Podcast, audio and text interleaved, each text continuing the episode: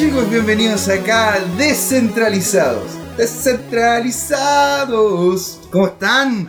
Bueno, aquí tenemos justamente al lado a uno de los grandes, a Leo Salgado. ¿Cómo está Leo Salgado? Bien, pues JM, como siempre. Hace tiempo que no estábamos acá, ¿eh? No, Caleta sí, rato. hace un ratillo. Y solo más encima. Y bueno, solo. no solo porque estamos aquí con Claudio. ¿Cómo Estamos. Claudio? Oh, qué, Perfecto. qué- qué- qué cosa más profunda. Pues le agradecemos mucho a don Claudio, aquí José Miguel presente. Y de hecho, este podcast va a ser, va, a ser bien interesante porque queríamos ver lo que es la realidad del blockchain y un poco bajarlo a, a lo que realmente está ocurriendo. Que no sea solo así como, oh, el que el blockchain es maravilloso, lo cual tiene cierto sentido porque tiene una tiene gran potencial como herramienta, como, como, como dinámica de uso de datos, aunque también como solución no es la solución para todo. De hecho, veníamos recién de una discusión tremenda. Casi nos agarramos a combo aquí. No, no tanto. Pero desde el punto de Me vista. los lentes, dejaste en la cara. Sí, le- casi. No. Así que decidimos parar la discusión y empezar a grabar el podcast para no seguir perdiendo tiempo. Entonces. eh, no perdimos tiempo. No, porque llegamos a una conclusión bastante interesante que vamos a discutir Exacto. ahora, entonces, pucha, bien, valió la pena la discusión. Exacto, porque de hecho, una de las cosas que nos estábamos incluso partiendo la, la conversa antes era de que yo te quería presentar como, como un soldado. Como De un la sol- blockchain. De un soldado de la blockchain, que era lo que normalmente te, te hacía- hacíamos referencia, pero justamente ya te, te tendríamos que presentar como, como un developer, como, Como un como full stack developer. Sí, con lo que siempre he sido en realidad. Claro. Y, y claro, en algún momento em, yo me vi súper eh, entusiasmado con todo este tema de la blockchain. Hasta el día de hoy lo estoy, ¿cachai? Eh, pero en algún momento creo que estuve muy entusiasmado con el tema del mercado y con lo que implicaba todo este modelo de levantar soluciones para todo, levantar icos para todo. Y de repente, de un día para otro, dije, ya, siento que por ahí no va, como que se está deformando un poco esta cuestión. Como Mm. que se está degenerando, por así decirlo. Se están engendrando eh, las mismas problemáticas de eh, intermediación en un sistema que fue creado para la desintermediación. ¿cachai? Por ejemplo, delante leíamos una lista que había publicado Federico, Sí, que estaba bastante interesante. Muy, muy interesante. Porque empezaba, o sea, partía por un- una temática súper simple, así como hoy día la blockchain está siendo capturada por un montón de empresas, entidades y bancos, ¿cachai? Eh, de las que principalmente en su inicio eh, teníamos que combatir, a las que principalmente en su inicio teníamos que combatir, y que probablemente toda esta cuestión nació para combatir toda esta intermediación. Y, Claro. ¿Y qué está pasando, por ejemplo, que hoy día ya Bitcoin siempre espero que sea la número uno, pero cuando pasamos a la número dos, Ethereum, eh, yo la siento bastante ya eh, intermediada y después pasáis a la 3 y Ripple, digamos que también es bastante intermediada, una O sea, blockchain Ripple- bancaria. Ripple es cerrada técnicamente. y es cerrada y después pasáis a otras más como Ahora, EOS, se- que sería- sería bueno es más intermediada todavía. Sería bueno realmente explicar el, el- el sentido en el cual se, se siente que Ethereum está siendo, está teniendo tanto intermediario, tanto intermediario.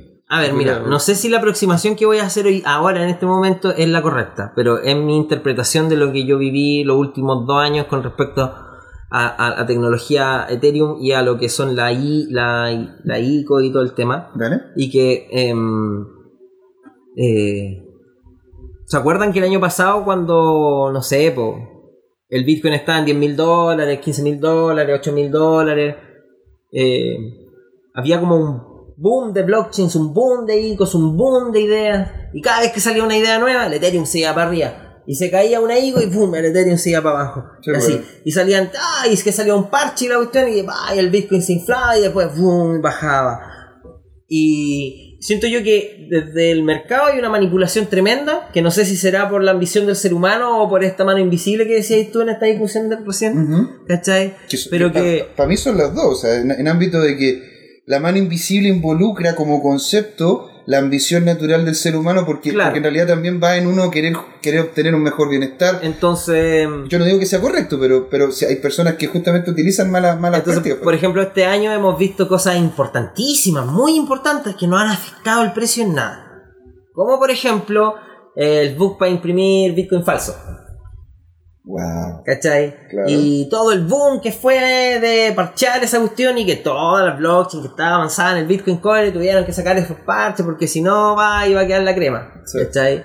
Eh, no sé, todo el retraso en Ethereum de Casper y de las nuevas actualizaciones y del Chain y toda la cuestión, ¿cachai? Eh, la salida de un montón de proyectos, eh, las publicaciones de los Spoke de Consensus y de la plata que Consensus, cuando esas cosas pasaban antes, se notaba una variación natural del mercado porque la gente estaba ahí, estaba metido. Entonces, ahora el mercado tú lo veis y sale un parche y ¡pum! Sube, ¡pum! Baja, tut, tut, tut, tut, y está como, ¡pum! Como un corazón latiendo así. Claro. ¿cachai? Como que no hay ninguna variación y han salido cosas súper importantes que creo yo que deberían haber afectado en el precio o afectado en la cantidad de personas que estaban ocupando la tecnología, pero eh, no han afectado mucho. ¿cachai? Entonces, desde mi punto de vista, dije, todo lo que es mercado para mí ya como que no, no, no, no, no, no, no me Pero eso- importa. Esos parches y ese conocimiento que se tiene cuando se hace la inversión a través de este parche. O sea, es decir, sale este parche nuevo, el, el- el reconocimiento de que ese parche pueda tener una implicancia económica tiene que ver con el conocimiento técnico de que la- la- la- lo que va a hacer ese parche. Y no solo un parche, brother, sino que O sea, ideas, a- a lo que digo yo- proyectos, protocolos. No sé, pues, el- la señora Juanita, ¿cachai? En- más allá que estar viendo, porque mucho de lo que pasó con el Bitcoin, que fue la subida, era porque, oye, un amigo le decía al otro, compra Bitcoin porque va a subir. ¿cachai? Y subía porque más gente compraba. Eso es una burbuja, ¿cachai? Sí, po. El, co- el- podría ser de que el mercado está después de la burbuja del Bitcoin sintió como que a ver vamos a parar un poco la, el frenesí vamos a ver cómo realmente esto se hace cómo se maneja cómo avanza ¿Es posible, sí? ¿cachai? que los proyectos que están detrás porque hay muchos proyectos bien potentes lo decíamos fuera fuera fuera de micrófono tenemos a- tenemos a Uport tenemos Spanchain eh, ¿cómo se llama? hay algunos que están en beta eso es cierto hay algunos que están en alfa incluso como Cosmo y otros más que son proyectos súper potentes Cosmos creo que lanzó Mainnet como hace dos semanas. Man- no son, ¿no? Pero vamos a pasar ese tema en el segundo bloque. No lo adelantemos un poco. A lo que quería llegar yo eh, era que desde mi punto de vista de developer dije ya el mercado como que ya ya con el mercado y yo literalmente me olvidé de todas mis criptomonedas. Y dije así como todas mis criptomonedas en un saquito aquí ¡pup! y yo me olvido. Ahí están. Hodl. Hodl. De aquí a 10 años no me interesa. ¿Y qué fue lo que me pasó? Que estaba con todo este boom de ideas, ta, ta, ta, ta, ta, y dije, no, yo soy developer. A mí me gusta solucionar problemas, Mm, no crear soluciones. Mm. ¿Cachai? No crear soluciones para quizás qué cosa. ¿Qué es lo que estaba viendo yo? ¿Qué es lo que iba a empezar a hacer? A meterme, a desarrollar soluciones para esto, blockchain para todo, blockchain para allá, para. Llegué a la conclusión de que no. Y mm, hoy día, lamentablemente, estoy, o sea, por suerte estoy participando en varios proyectos, pero eh, lamentablemente no en todos tengo la decisión eh, de implementar lo que yo quiera. Y específicamente, en un proyecto me pasó que eh, vi la. volví a ver la importancia de, la- de los tres pilares básicos de esta cuestión, ¿cachai? Mm. Como la desintermediación, ¿cachai? La inmutabilidad de los datos, ¿cachai? Y Ujú. cuando volví a, a, eso, a esas bases dije, ¿qué es lo que quiere la gente hoy día? Y, no, y transición. No. La gente quiere entrar a una aplicación y poder hacer algo en la aplicación. ¿Cachai? La gente no quiere entrar a una página, instalar un plugin, ¿cachai? Configurar tu llave privada, anotar tu mnemónico, ¿cachai? En un papelito, guardarlo en una VA, después ir a un exchange, hacer el proceso de KIC, ¿cachai? Comprar el Ether, transferirlo a tu wallet, ¿cachai? Mandárselo a Metamask, y en eso han pasado dos días y probablemente el usuario ya se olvidó de tu solución que tenía ahí que probablemente hace maravillas Claro. si es que funcionara. Tam- Pero la tam- gente, Estamos en la época de que te bajáis una aplicación y lo usáis al claro, la gente no tiene el tiempo, nadie tiene la paciencia, nadie tiene el interés, ¿cachai? Porque no todos están enamorados de esta cuestión, no todos son developers, no todos son financieros, ¿cachai? Mm. No todos están metidos en esta cuestión. Entonces, ¿qué es lo que quiere la gente hoy día? Quieren soluciones, ya. Blockchain o no, les dan lo mismo. Entonces dije, volvamos un poquito para atrás, ya voy a volver dos, tres pasitos para atrás y voy a decir, voy a hacer este aplicativo sin blockchain. ¿Ya? Me voy a olvidar del blockchain. Y voy a solucionar el problema sin blockchain. ¿Se Ah, porque puede tú- solucionar tú sin estás- blockchain? Tú lo estás viendo como los, como los caballos, así como cómo puedo llegar y solucionar esta cuestión con blockchain. Es porque para eso me estaban pagando. po. No, es, que, ¿Cachai? es como para colocarte el contexto. Para pues, eso me eh, estaban pagando. Claro, claro, te decían, oye, queremos esta Obvio. solución en blockchain. Ah, ¿cómo lo hago? ¿Cómo lo hago en blockchain? Entonces te sacaste como esa. Claro. Esa y dijiste, a ver, ¿es, ¿Necesito nece- blockchain? ¿es necesario un blockchain para esta solución, para este, para este problema? Y dije, Claro, claro, es súper no, no es necesario. En un principio no lo es. Pero sí sería interesante que desde un principio comenzáramos solamente a registrar la data de nuestras transacciones en blockchain. Y punto. Y de repente vayamos buscando un modelo para educar al usuario sobre lo que es la blockchain. Excelente, ¿sí? Estáis haciendo transacciones, no puedo hablar mucho de la idea en la que estamos eh, desarrollando, pero es básicamente eh, es una plataforma para hacer transacciones de valor. ¿cachai? Eh, No, no es un exchange, no es ninguna de esas cuestiones, ¿cachai? Eh, pero sí es bastante interesante. ¿Por qué? Porque al usuario de verdad le importa, en este caso, que su transacción, que su aporte quede en algún lugar más allá de un aplicativo cerrado. ¿Cachai? Mm, ¿Por qué? Porque eh, nosotros, por así decirlo, mm, queremos jugar mucho con la gamificación de toda esta cuestión. ya. ¿Qué De lo que significa eh, es cuando tú a un sistema le das ciertas características para que el usuario vaya evolucionando o jugando dentro de la cuestión Oh. con, la propia, con las propias funcionalidades de un sistema. Como tu- tipo tutorial Eh, sencillo. por ejemplo, Facebook. Ya digamos que Facebook, cada vez que posteas una foto, vais subiendo de nivel y juntando experiencia. Y por cada like que te dan, vais juntando más experiencia y eso te va subiendo nivel. Ya, entiendo. Algo así, similar, ¿cachai? Entonces, Steamit, por ejemplo, ¿cachai? Eh, Curación de contenido, ¿cachai? Aumentando tu rank en los perfiles, bla, bla, bla. Eh, y generando confianza, teniendo un perfil con, con- con una mayor eh, autoridad, por así decirlo, Claro. ¿cachai?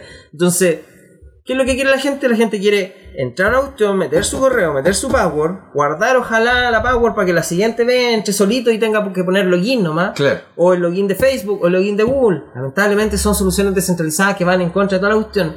¿cachai?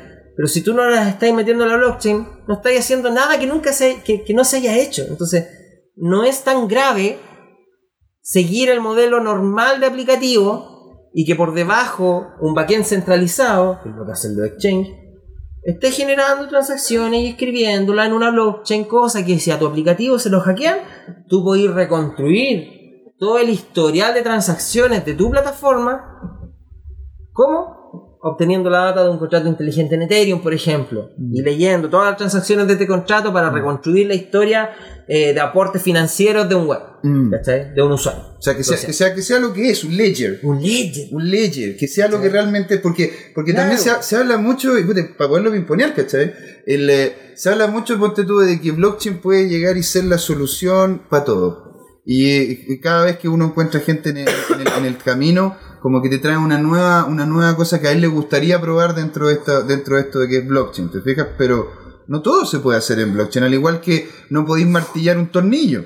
¿Te fijáis? Porque si estáis martillando un tornillo, estáis haciéndolo mal, necesitáis un, un- un atornillador. Claro, o sea, no todo se debe hacer en blockchain porque no es necesario y probablemente a niveles empresariales es mucho más barato tener una base de datos distribuida, no blockchain, pero distribuida, ¿cachai? O a nivel de startup, ¿cachai? Mejor empezáis con un aplicativo sin wallet, que es un muro para la gente que no conoce lo que es una wallet. Entonces, si tú querís llegar con tu idea al más adoption desde un emprendimiento, chuta, si le ponía una wallet y, todo ese proceso que complica el registro, estáis sacando al 80% de, tu, de tus potenciales usuarios instantáneamente de tu plataforma, los estáis echando porque básicamente los estáis haciendo sentir tontos. po. ¿Cachai? Entonces, frente a, esa, frente a ese ideal, dije, no, sabéis que no vamos a ocupar nada de blockchain aquí me da pena. Así literalmente lo dije, me da pena porque em, probablemente sería súper útil eh, que no haya un backend intermediador y, y que nosotros no tengamos que gastar el gas y que si el usuario quiere hacer una transacción gaste su propia plata, ¿cachai? Pero lamentablemente no estamos todavía en esa, siento yo. Claro. Quizás estoy equivocado, quizás hay soluciones por ahí saliendo, no lo sé. Eh, he estado un poco desconectado de todo lo que es el research porque he estado muy enfocado en desarrollar, desarrollar, desarrollar y, y creo que por ahí va por mi lado, decidí volver unos pasitos atrás y decir, registremos data en la blockchain y ocupémoslo como un ledger, un notario público, Claro. un ledger público. ¿cachai? Nosotros queremos transparentar la operación de nuestra organización, ahí está transparentada, inmutable y nadie puede decir que no. Lo que nosotros hicimos por dentro para llegar a transparentar esos números, quizás puede ser un proceso eh, no tan transparente, pero no es nada que no se haya hecho, no es nada que no hagan los bancos, no es nada que no hagan los gobiernos, entonces eh, ir en, quizás está yendo en contra de algunos principios, ¿cachai? Centralizando el tema de, de, de, de quién está escribiendo en la blockchain, que está escribiendo una entidad con autoridad eh, autodesignada, por así decirlo. Eh, pero si podemos lograr mostrarle al usuario, creo yo, de a poquito, ir educándolo y, y, y mostrarle en nuestro aplicativo, oigan, miren, qué bonito, todas las transacciones que están haciendo ustedes están ahí, Inmutable. están en la blockchain, inmutables. Y si un día nos hackean, como te decía recién, eh, ahí están todas sus transacciones. Tranquilos. Entonces, Mm. a nosotros nos, nos pueden destruir, pero ahí están todas sus transacciones. Y cada vez que sigue una transacción, la registramos ahí. Nosotros nos hacemos cargo de todos los costos. Nosotros nos hacemos cargo de todos los costos de registrar esa cuestión. ¿Cachai? Cosa que el usuario se pregunte, oh, qué bonito, ¿qué es eso? ¿Qué es la blockchain? Mm. Ah, es un ledger público, inmutable, distribuido. Y empezáis a hacer una campaña Claro, dentro de tu aplicativo, dentro de todo el proceso de gamificación, dentro de todo el proceso de lanzamiento de features, baby steps, lean, ¿cachai? Medio ágil. Vaya educando al usuario feature por feature, paso por paso, ¿cachai? Entonces, cuando tú ya logras eso, ¿cachai? Estáis eh, acercando la tecnología al usuario de una forma súper amigable. Cosa que, no sé, por darte un ejemplo, la idea que teníamos nosotros era decir, oye, ya, pero cuando lleguemos a un millón de usuarios, elijamos a 10.000 usuarios. Ya a esos 10.000 usuarios le ofrecemos, oye, nosotros no estamos haciendo cargo de las transacciones. ¿Querías hacerte cargo tú de las transacciones? Instala MetaMask. ¿Cachai? Instala MetaMask y danos tu llave privada. O sea, tu llave. danos tu llave privada. y, Ya sonó wea. y danos tu dirección de tu, de tu wallet. Dale, dale. Sí, pues, Y nosotros te transferimos un monto cada vez que tú queráis hacer una transacción. Claro. Nosotros te transferimos gas para poder que, para que tú puedas hacer tu transacción. No, pero súper válido. Por ejemplo. Claro, facilitarlo, ¿cachai? Y empezar a facilitarle al usuario. ¿Te gustó? Y hacemos una encuesta de estos 10.000 usuarios. ¿Alguno lo ocupó? Quizás ninguno lo ocupa. Y quizás nunca necesitemos, en nuestro caso de uso, implementar una wallet en el frontend. O quizás sí, pero no lo sabemos. ¿Por qué? Porque no estamos, no, no- no estamos en ese proceso todavía. Porque, tú- porque de hecho eh, estamos ya a, a- a un minuto más o menos, dos minutos del, del, de la- del primer quiebre, entonces es como para poder hacer un resumen, tú decís que esto está todavía como muy verde. Todavía. Hay proyectos en Mainnet súper eh, interesantes, como Spankchain. Pero Spankchain tiene un grupo de usuarios al que tú sí podí, entre comillas, obligar a ocupar esto porque le entrega una cantidad de beneficios enorme. De partida, el anonimato. Claro. Para el usuario que está del lado. al- al otro lado. Claro. Y por otro lado, a la chiquilla que está ahí exponiendo su servicio, le estáis cobrando un 5% en vez de un 60% que le cobraba el proxeneta digital que está al otro lado, o no sé, ¿cachai? Claro. Entonces, estamos hablando de esos montos de diferencia. Obviamente que el usuario va a ir a hacerse una wallet, va a bajar eh, la wallet de, de Spanking, le va a cargar plata, le va a cargar Ether, ¿cachai? Mm, mm, mm. y van a educarse, ¿cachai? To- totalmente. Porque la cantidad de beneficios es tremenda. Pero en ese caso de uso, hay otros casos de uso, y he escuchado esto de un montón de partes de, "Oh, blockchain por aquí, blockchain por allá. ¿Ya? ¿Ok? ¿Para qué? ¿Entiendes? Mm. Creo que la primera pregunta, cuando me llegaron con esta idea que estoy desarrollando ahora, que está el poder de decisión, entre comillas, en mis manos de cómo la vamos a llevar, ¿cachai? Y más que en mis manos, en un principio en mis manos, después en manos del usuario, porque nosotros desarrollamos eh, para el usuario, Claro. software para el usuario, ¿cachai? No para con una idea base y generamos una idea base y toda la cuestión, pero después todo para el usuario. Eh, me di cuenta que dije, no, en este caso de uso no necesitamos esta cuestión. Estamos yendo para atrás. Entonces, si queremos ir para adelante, ¿cachai? Volvamos dos pasitos para atrás y vayamos pisando de a poquito. Aquí está firme, sí, sí, ya. Cuando esté firme el escenario, entreguémosle al usuario el control de las guardias. Y puede ser en un mes, puede ser en un año, pueden ser en seis meses, puede ser de aquí a dos años. Claro. ¿Quién sabe? ¿Cachai? Puede que tengamos que esperar que eh, el, el gobierno implemente todo el tema de identidad digital con YouPor o soluciones similares para poder eh, hacer autenticación en servicios del gobierno o en servicios privados bancarios, no sé. ¿cachai? En este momento yo siento- me estoy, estoy en esa posición como developer de quiero volver a desarrollar soluciones Mm. ideales. ¿cachai? Y quiero volver un poquito a los principios de la blockchain que lo hacen lo que es eh, más interesante que esa cuestión de la inmutabilidad de los datos, ¿cachai? Desintermediar la cosa, ¿cachai? Y aplicar la blockchain en los casos de uso que corresponde, no para todo. Que era el tema de hoy día. Que el ¿cachai? tema hoy día. De hecho, esto, es lo que vamos a seguir conversando ya en la segunda patita. Puta, nos pilló ya, son 20 minutos. ¡Ah, qué increíble! Bueno, chicos, entonces vamos, volvemos y nos encontramos aquí con Leo Salgado, con Claudio García y José Miguel, en Descentralizado. Vamos a hacer un cafecito. Porque una comunidad descentralizada necesita a cada uno de sus nodos, los invitamos a ser parte de Descentralizados y a seguirnos en YouTube y en Facebook como Descentralizados, en Twitter DCT2CL, en nuestra web dct2.cl, donde hay artículos de opinión, nuestros videos, fotografías y en la que pueden ser parte además escribiéndonos, mandando su material, porque es un lugar y un espacio abierto. Y por supuesto que nos pueden escuchar este mismo podcast en iTunes o en cualquiera de sus aplicaciones de podcast favorita. Y ahora los dejamos con el programa.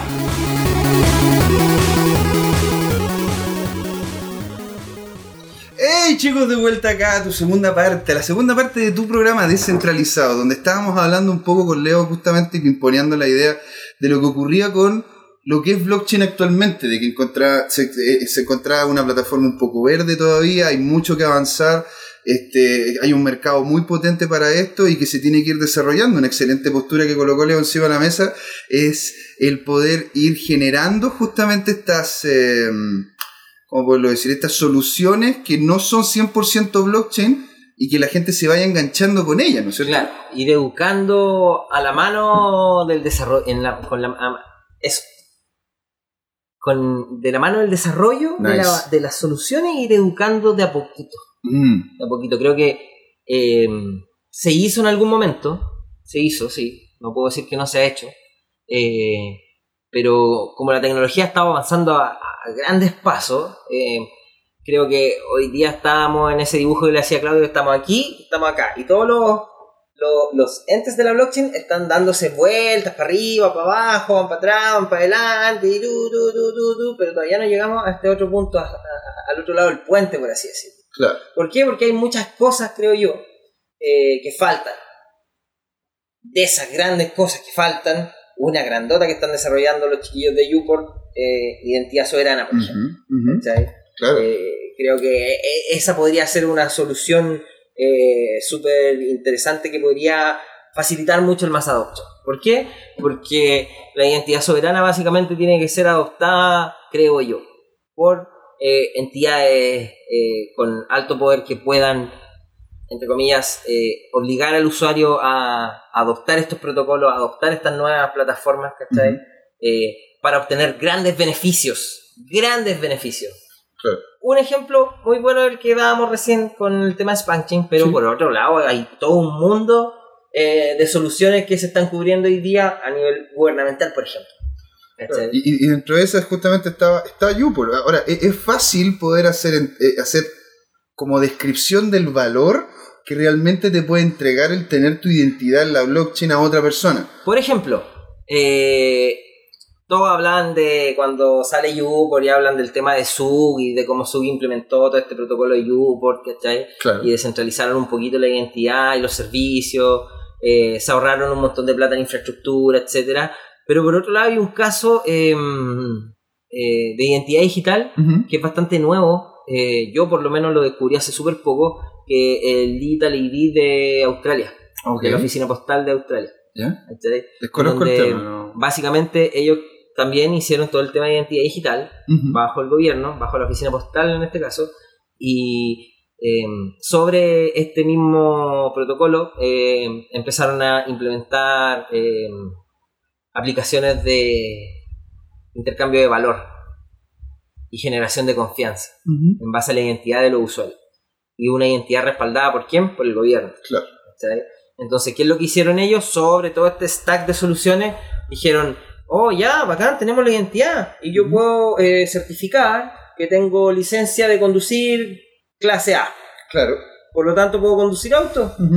Eh, puedo ir a buscar a tu mamá, está ahí en la pega, y tu mamá viene llegando del aeropuerto, que es el caso de uso como estén ahí. Y yo estoy en el trabajo y no puedo ir a buscar a mi mamá y necesito a alguien de confianza que vaya a buscar a mi mamá. Y voy busco en la plataforma una persona que ya haya hecho este servicio, que esté validada por el gobierno, que tenga una buena reputación y lo contacto y le digo, oye, a las cinco y media llega mi mamá, voy a ir a buscarlo. Luego dice, ya, yo voy, pero no tengo auto. Por decirte, no te preocupes. Ocupa el mío. IoT, por ejemplo, implementan IoT sobre Ah, esta cuestión. Ocupa el mío, está en tal parte. Cuando llegué allá, manda un mensaje y te lo bloqueo. Oye, estoy aquí. Y le mandáis la locación del. de- le mandáis tu, tu, tu GPS y le decís, oye, estoy aquí, desbloqueame el auto, no sé. ¿Cachai? O dame la clave para desbloquear el auto. Y ay, desbloqueáis el auto y ven el auto del loco, del loco, vais a dejarle la mamá a la casa, le dejáis el auto ahí y después te tomáis un taxi Claro. y calificáis al usuario, a la identidad del usuario básicamente, y eh, curáis a la persona, por así decirlo, curas a la persona, ¿cachai? Me Y así, por ejemplo, o no sé, pues le queréis mandar flores a alguien, o queréis mandar a alguien a hacer un pedido, eh, y lo vemos hoy día, por ejemplo, en otras aplicaciones como Uber Eats y toda, y toda esa cuestión, Sí. Pero generan confianza en base a un ente centralizador eh, que no es de gran confianza tampoco, ¿cachai? Claro. o sea, Como, como Uber. Uber. O sea, de hecho, una de las cosas que la gente dice del servicio Uber es que ha ido en, deca- en decadencia por lo mismo, porque no hay tanta. eh, descentralización con el tema. claro, ¿cachai? o sea, y, y, y, y también no hay, no hay una, una certificación de las personas mucho, mucho Claro, antes. entonces todos se tienen que adaptar a las leyes de Uber, básicamente. Pero cuando vivimos en un país, entre adaptarse a las leyes de una entidad privada y adaptarse a las leyes de un gobierno, eh, mejor adaptamos la identidad a las leyes del gobierno. Tiene más sentido, ¿no? Entonces, cuando empezáis a implementar diferentes soluciones a ese nivel, el tema de identidad es clave. Y una de las cosas que creo yo que se tiene que desarrollar para llegar al mass adoption es el tema de la identidad, creo que es una herramienta poderosísima. Claro. Si hablamos del futuro, creo que esos proyectos como YouPorn son para el hueso, van a, Lle- Lleguemos, a una solución, lleguemos de ahí del un problema futuro. real. Lleguemos de ahí al futuro, como para, para lo que es la parte final, porque aparte de lo que es la identidad, también importa mucho dar cuenta de lo que es la interoperabilidad de las diferentes plataformas. La interoperabilidad la podemos ver, creo yo, a varios niveles. Ya. ¿cachai? Y el nivel más importante es cómo tú eh, hoy día interoperas una blockchain con otra. Y ahí hay varias soluciones. Por el lado de Hyperledge, eh, si no me equivoco, es Burrow, ¿cachai? que es un framework para interoperar eh, cadenas de Hyperledge. Eh, hay otro protocolo que se llama Polkadot, eh, que no me tinca mucho, que también es para interoperar cadenas. Ellos desarrollaron su propio protocolo. Y creo que el más conocido y el más validado es Cosmos. Cosmos Network, eh, que tiene harto que ver con el tema de la interoperabilidad de cadenas. Y ellos ya desarrollaron un protocolo, ya tienen la cuestión arriba, tienen toda la infraestructura, eh, tienen una wallet. Igual está naciendo, llevan, si no me equivoco, 3-4 años de desarrollo. Pero ¿cómo mantenemos nosotros un proyecto que necesita tanto tiempo para llegar al, al, al, al mass adoption? Probablemente proyectos como Cosmos no tienen un modelo de negocio tan, tan duro en, en su base, eh, pero sí si llegan a ser implementados podrían eh, entregar soluciones como por ejemplo. Ah, una cosa puntual. Lo que hablamos de interoperabilidad es que más de alguna blockchain pueda conversar entre sí. Claro, Te como lo hacen los sistemas hoy día, los sistemas tradicionales. Exacto. Eh, pa- para la gente que no que desconozca, de hecho Cosmos es una, es una plataforma que te permite a ti poder tener más de alguna zona y esas zonas pueden tener más, pueden tener una blockchain ligada a ella y esas Una zonas zona, una blockchain, básicamente. una zona una blockchain y que puedan comunicarse entre ellas, ¿no es Claro, cierto? Es ¿y como para que la gente entienda. a través de una blockchain central que mantiene un estado de todos los registros de la blockchain que implementen el protocolo de comunicaciones eh, que propone Cosmos. Claro. Ahora, es un protocolo que está en propuesta, que hoy día eh, funciona, pero eh, para que una blockchain pública la implemente yo creo que falta mucho tiempo. Mm. Sin embargo, cuando hablamos de eh, desplegar soluciones privadas, cae pero perfecto, y lo que iba a decir recién, el tema del gobierno, por ejemplo. El gobierno. claro. Eh, eh, más que la gobernanza, el tema de cómo una empresa o un gobierno que tiene diferentes ministerios, diferentes departamentos, la cuestión, puede levantar soluciones interoperables. Por ejemplo, yo como Ministerio de Economía quiero levantar una blockchain privada para hacer para cubrir cierta problemática. ¿Y qué pasa? Que el Ministerio de Salud también quiere levantar su propia blockchain y por detrás hay un sistema de identidad que necesita saber data de los dos lados. Por ejemplo, una blockchain de identidad del gobierno. ¿Cómo interoperamos estas cosas? Debería tener una forma de interoperarse porque, eh, no sé, el, el Ministerio de Salud y todos los servicios de salud del gobierno que le ofrecen al usuario, y los pasamos por identidad y después queremos llevarlo, consumir data de esa blockchain en otra blockchain, tenéis que tener una forma de que se comuniquen estas cosas. Mm, Entonces hay un modelo como Cosmos que permite la interoperabilidad y la intercomunicación de, de- de cadenas. Sí, sí. Ah, perfecto. Claro. Porque, ¿Por qué? ¿Por qué? Porque básicamente yo como eh, equipo de desarrollo de un ministerio tengo que ir a pedirle permiso para meterme en la infraestructura de otro ministerio. Sí. Como equipo de desarrollo de una empresa, ¿cachai? En una sucursal, por darte un ejemplo, Claro. Eh, necesito ir a meterme a la base de datos de otro departamento. Tengo que ir a solicitar permiso, me tienen que desarrollar una API para poder intercomunicar los dos sistemas. Eso en blockchain eh, se puede hacer también. Podemos hacer un ente que esté entre medio, comunicando para allá y comunicando para acá.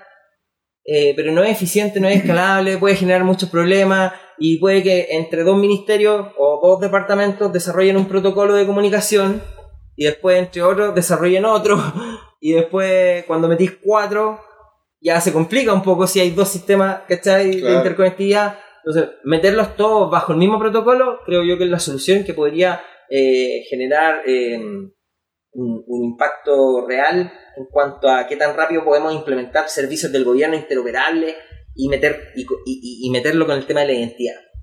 Entiendo. Entonces, a nivel gubernamental, empresarial y privado, es súper importante que podamos hacer este nexo, ¿cachai? Y este nexo eh, de confianza, ¿cachai? En donde todos comparten, hablan el mismo lenguaje, por así decirlo. Bueno, y eso, esos son muy, muy buenos ejemplos, incluido lo, que del, la- lo del primer bloque de lo que se puede hacer con blockchain. Ahora, han habido más de alguna, más- ha habido más de algún proyecto en el cual se ha tratado de como meter blockchain, como tratado de como integrar blockchain y, y hay, hay muchas cosas las cuales simplemente no... Bueno, ahí hay una discusión tremenda que yo creo que da para mucho más de un podcast, que es básicamente cuál es la diferencia entre una blockchain y una base de datos distribuida. O sea, ¿realmente necesito yo blockchain para esto? Eh, sí. ¿Lo necesito ahora? O sea, no, es lo que hablábamos básicamente en antes.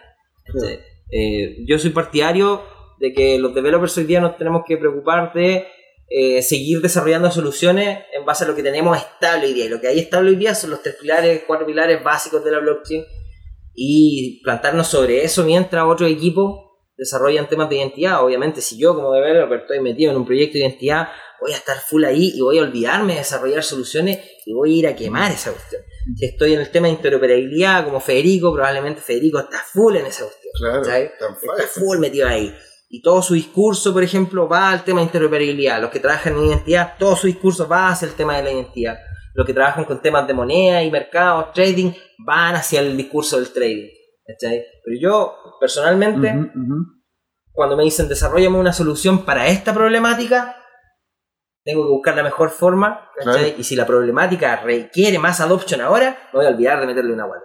Me voy a olvidar de la interoperabilidad, me voy a olvidar de la identidad y me voy a preocupar solamente de ocupar la blockchain para lo que en un principio fue creada, que es generar confianza, inmutabilidad de los datos, ¿cachai? Y desintermediación. Y probablemente, como les decía recién, yo incluso me siento lejos de ser capaz de implementar todas esas cosas sin, sin pasar por un proceso ágil de desarrollo en donde vayamos comprobando que realmente cada solución que me van a contratar a mí para implementar realmente requiere ocupar los tres pilares, los cuatro pilares, un solo pilar, que es lo que necesito yo. ¿cachai? Ahí es donde yo hago un- un- un- una crítica, por así decirlo, o un llamado ¿cachai? Eh, a que nos enfoquemos un poquito en la realidad. En bajar todos estos castillos de humo que se pueden hacer, que están de aquí a tres años, dos años. Y si queremos llevar al usuario, ¿cachai? Sí, podemos dedicarnos a desarrollar protocolos de interoperabilidad, protocolos de identidad, protocolos del futuro, ¿cachai? Eh, pero si hoy día yo quiero llevar al usuario a mi, a mi plataforma, eh, lo tengo que hacer de la misma forma que se ha hecho siempre, facilitando el acceso, generando buena interfaces, mientras menos complejo, más fácil de usar es para el usuario, una mejor adopción tiene. Entonces mi postura va por ahí hoy día, ¿cachai? Como te decía recién, si estoy en interoperabilidad en identidad, me voy a dedicar a eso, pero hay, una, hay, hay un capacity súper pequeño hoy día de Ese- developers. Ese, ese es otro gran tema, porque en realidad, puta, la- la- hay que decir las cosas como son, faltan manos. Faltan manitos. ¿Cachai? Donde estaba yo conversando anteriormente con un, con un, con un amigo de la casa, Edmundo, que bueno, ya lo conocen, ha aparecido más de algún podcast, donde justamente comentaba lo que está pasando con lo que está pasando en lo que es la capacidad de, de generar eh, nuevas manos en Chile, porque ponte tú, no sé, en, en, en Ucrania hay 2.000 developers que hacen esto. En Lituania también. En Estonia, en, en- en- varios lugares te fijas donde ya existe una masa crítica donde tú podés decir, oye, ¿sabes que realmente necesitamos crear este proyecto? Y podemos hacerlo porque, porque hay manos que permitan realizar esto. O sea, en este momento, aparte de que la tecnología sigue estando, sigue estando en su, en su inicio, en- un poco verde y tiene ciertos vallas, esto a futuro, esto a futuro se, se va a arreglar si es que justamente existe mayor, mayor capacidad de generación, mayor, mayor, mayor cantidad de manos haciendo Sí. cosas en esto. Y no solamente en desarrollo, ¿cachai? Que en temas de marketing hay una cuestión de, de hay que gastar las balas cuando hay que gastarlas. Tú gastas una bala y ya no la puedes gastar de nuevo. Porque ya quemaste ese pretexto, o esa idea o esa aproximación. Entonces, si tú empezás a gastar las balas antes de que sea necesario y en vez de matar 20 personas, mataste una nomás, ¿cachai? Quizás de aquí a 6 meses podías matar 5 o 10. ¿cachai? Creo que por ahí también va no solamente en el tema de los developers, sino que cómo manejan las mismas empresas que están desarrollando estas cosas el- el- la llegada al usuario. ¿cachai? Y repito que desde mi punto de vista, la llegada al usuario tiene que ser súper simple, súper ligera, súper cómoda. Mm. ¿cachai? Todos hemos entrado a página, y ya lo vuelvo a repetir porque creo que es importante, todos hemos entrado a página y ese, ese caso de uso real. Una página que tiene ads, la cerráis. Una página que tiene que instalar un, un plugin para funcionar, lo tenéis que cerrar. Al menos que el plugin te dé una, Valor mucho. un valor muy grande. Claro, o sea. Por ejemplo, Appearing, eh, lo que ocupamos nosotros para trabajar remoto, Sí, sí. Te obliga a instalar un plugin. Claro. ¿Para qué? Para compartir, tu, para compartir tu escritorio claro. y poder hacer una presentación de tu escritorio, programar con alguien de forma remota, hacerle preguntas. Sin eso no podíamos hacerlo. Mm, claro. Sin eso básicamente tenéis que estar dibujando en la pizarra a la persona. Claro. Entonces, la diferencia entre dibujar en la pizarra y poner tu camarita para la pizarra con una buena luz y que se vea clarito y compartir tu pantalla, ¿vale la pena instalar un plugin? Vale la pena instalar un plugin. claro. Y tú lo esperas, esperas que eso sea así, pero cuando tú entras en una aplicación, tú no esperas 20 pasos para poder registrarte, no esperas dos días, ¿cachai? No esperas tener que ir a comprar un exchange o que alguien te transfiera Ether para poder funcionar, ¿cachai? Etcétera. Y tú dices que ese mercado todavía sigue siendo muy pequeño, el que realmente está con interés de poder hacer todos esos pasos, Sí, porque po, ya tiene justamente pequeño. su, ya tiene su cuenta en un exchange, ya tiene la, el, el interés de poder simplemente pasarlo Ether porque tiene Ether. Entonces que el, Pequeño. el mercado es pequeño. pequeño. Hay un video que vi el otro día en internet que se llamaba eh, The Dawn of the Dapps. ¿Ya? ¿cachai? Que básicamente había un, un chico caminando por el desierto, muerto sed así, y había una cuestión de que se llamaba Lemon Coin. Y había un loquito, un developer, con una jarra de, limonada, unos limones y unos vasitos. Y llega el loco y le dice, vamos, dame una limonada, ¿cuánto vale? Vale 10.000 Lemon Coin. Pero no tengo Lemon Coin. ¿Tengo plata? Pero no, no, no, no, no, pues es que esta es la tecnología del futuro, yo no acepto otra cosa, te acepto Bitcoin. ¿Qué es Bitcoin? No, el Bitcoin es una cuestión de la descentralización y bla, bla, y lo que le dice, ya, ¿sabes qué? Ya te voy a comprar la cuestión, ¿qué hago? Ya, tenéis que ir a un exchange, hacer el KIC, ta, ta, ta, ta, y luego le dice, ya, pero ah, diciendo que esta es la tecnología del futuro y no necesitamos descentralización y la cuestión. De repente aparece un loco así con una joya, el exchange le pide el, documento, le saca una foto, ta, ta, ta, y le dice, ya, pásame la plata. En dos días más te traigo tu Lemon Coin. Y el loco está ahí esperando dos días muerto de sed al lado del, de la cuestión, ¿cachai? Y el loco llega ya, después llega el loco del exchange y le dice, toma esta. Y dice, ya, ahora tengo mi Lemon Coin. Y luego le dice, no, tenéis que instalar Metamask. Y llega un loquito vestido de zorrito, ¿cachai? Y el loco va y le dice, eh, pásame tu mnemónico. ¿Cuál era mi mnemónico? El mnemónico que te dieron cuando te hiciste la wallet en el exchange. Eh, ya ahí está mi mnemónico. Y ahí está mi moneda. Y luego le dice, ya, ahora sí está y ya. Y después pasan dos días más, ¿cachai? Y el loco va, al final le termina pasando el Lemon Coin. Y el loco va, agarra el vaso, le sirve la limonada y el vaso estaba lleno de hoyo y le dice, estamos en fase beta. y el loco mientras se tomaba la limonada se le empezaba a chorrear toda la limonada y decía, ya puta, ok, ya toma ahí tení ya más lemon que pa", y el loco al final termina tomando.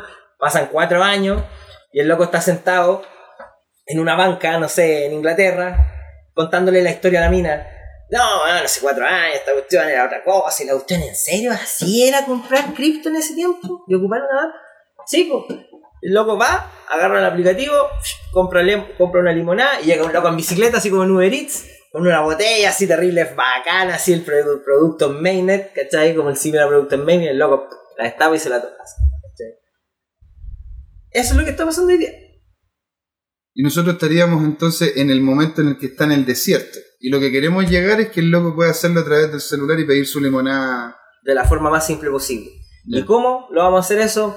Eh, a través, como decíamos delante, estábamos conversando de quizá stablecoin respaldadas por sistemas de identidad eh, respaldadas por el gobierno o por una entidad bancaria, bla, bla, bla, bla. Oye, y ahí ahora, quedando unos cinco minutitos, podríamos entrar a lo que es más, más allá, lo que, lo que se viene, el futuro, ¿cachai? Onda, porque teniendo ya claridad de que esto, esto, esto es inicial, que hay mucho que desarrollar, hay harto que hacer, encontrar realmente cuáles son los espacios en los que se, se, se podría hacer aplicación de esta tecnología, el futuro, ¿cómo se viene? O sea, e- es...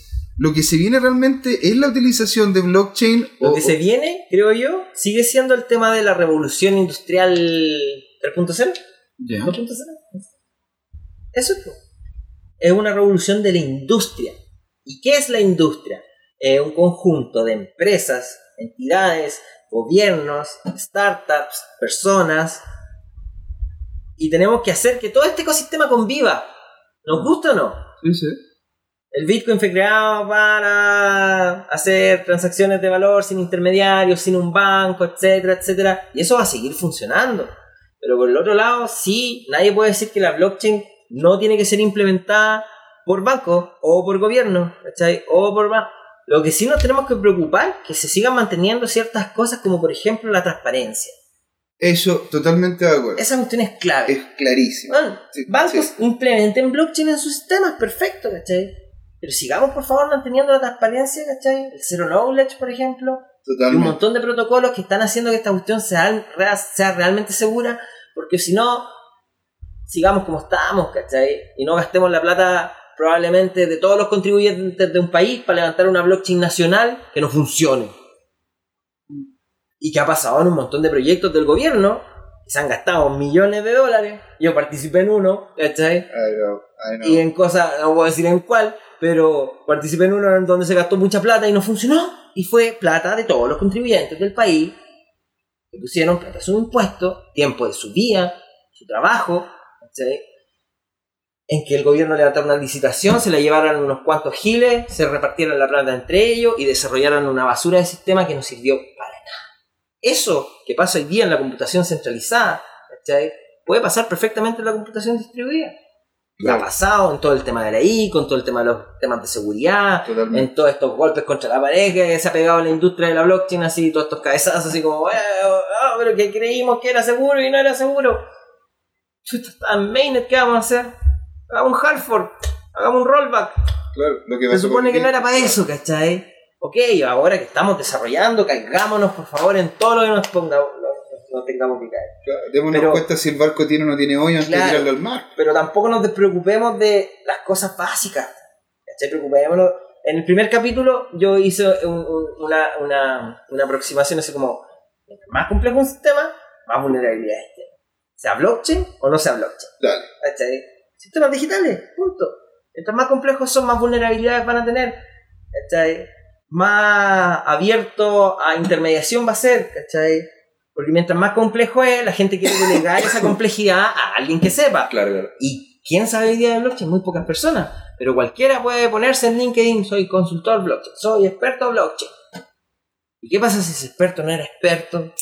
Que luego No tenía mucho la a- confianza de y- y- y es la importante, experiencia de... es importante dar cuenta de eso, sobre todo a la gente que nos escucha, porque en realidad ser experto en esto, en realidad, en este momento es técnicamente imposible. Tú puedes tener cierto expertise en ciertas áreas. Llevemos a la área académica. ¿Existe algún doctorado de blockchain en el mundo? Creo que uno. O sea, Antonopoulos hace un curso, pero, pero es Claro. porque, bueno, es que es. Antonopoulos. Pero son personas que se están que, que se han certificado porque vienen con esto de un principio. Sí, sí, sí, sí. Y es una lista súper acotada de las personas con las que se puede confiar en ese sentido. Hay industrias como Consensus, ¿cachai? Empresas como Consensus en las que se puede confiar, obviamente, ¿cachai?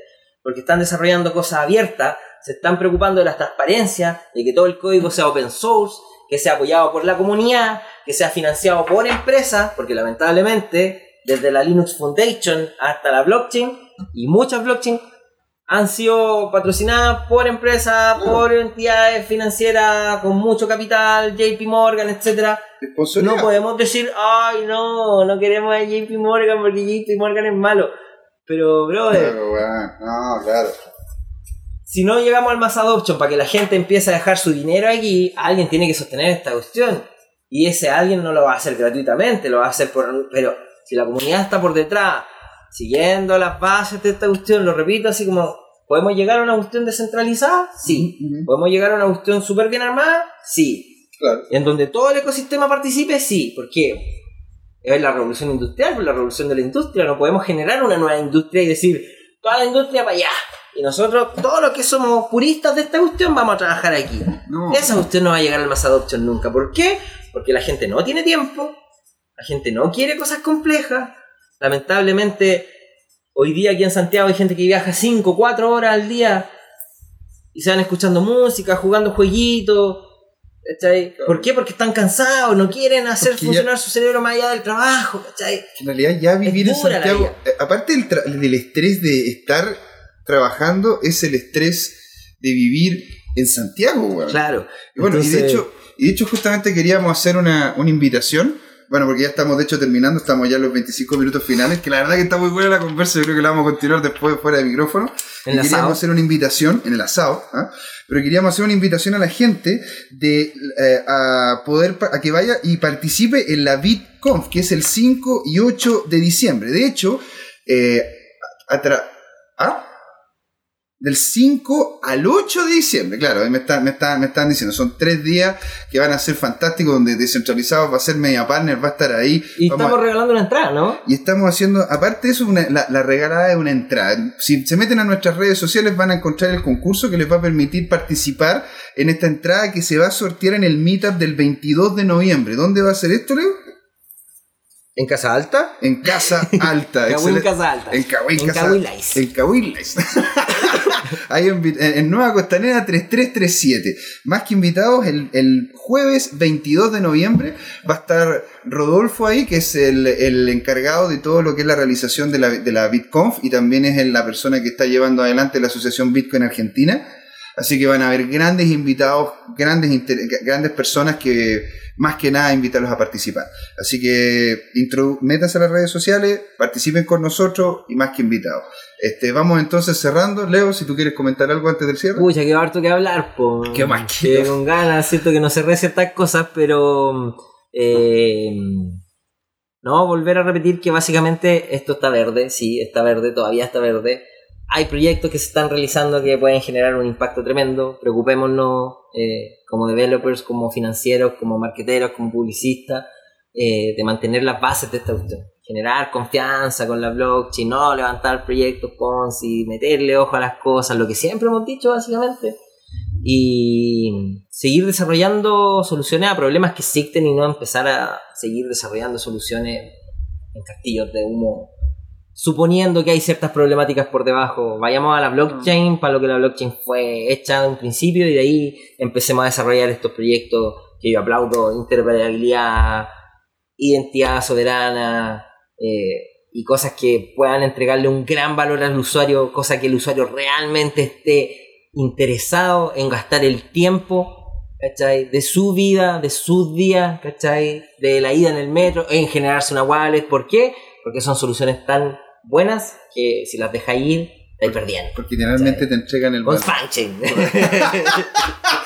Ya, chiquillos, oiga, don Claudio, muchas gracias por estar ahí atrás. José Miguel acá despidiéndome también. Y gracias a ustedes por estar ahí. Nos vemos. Hasta luego, chicos. Chao.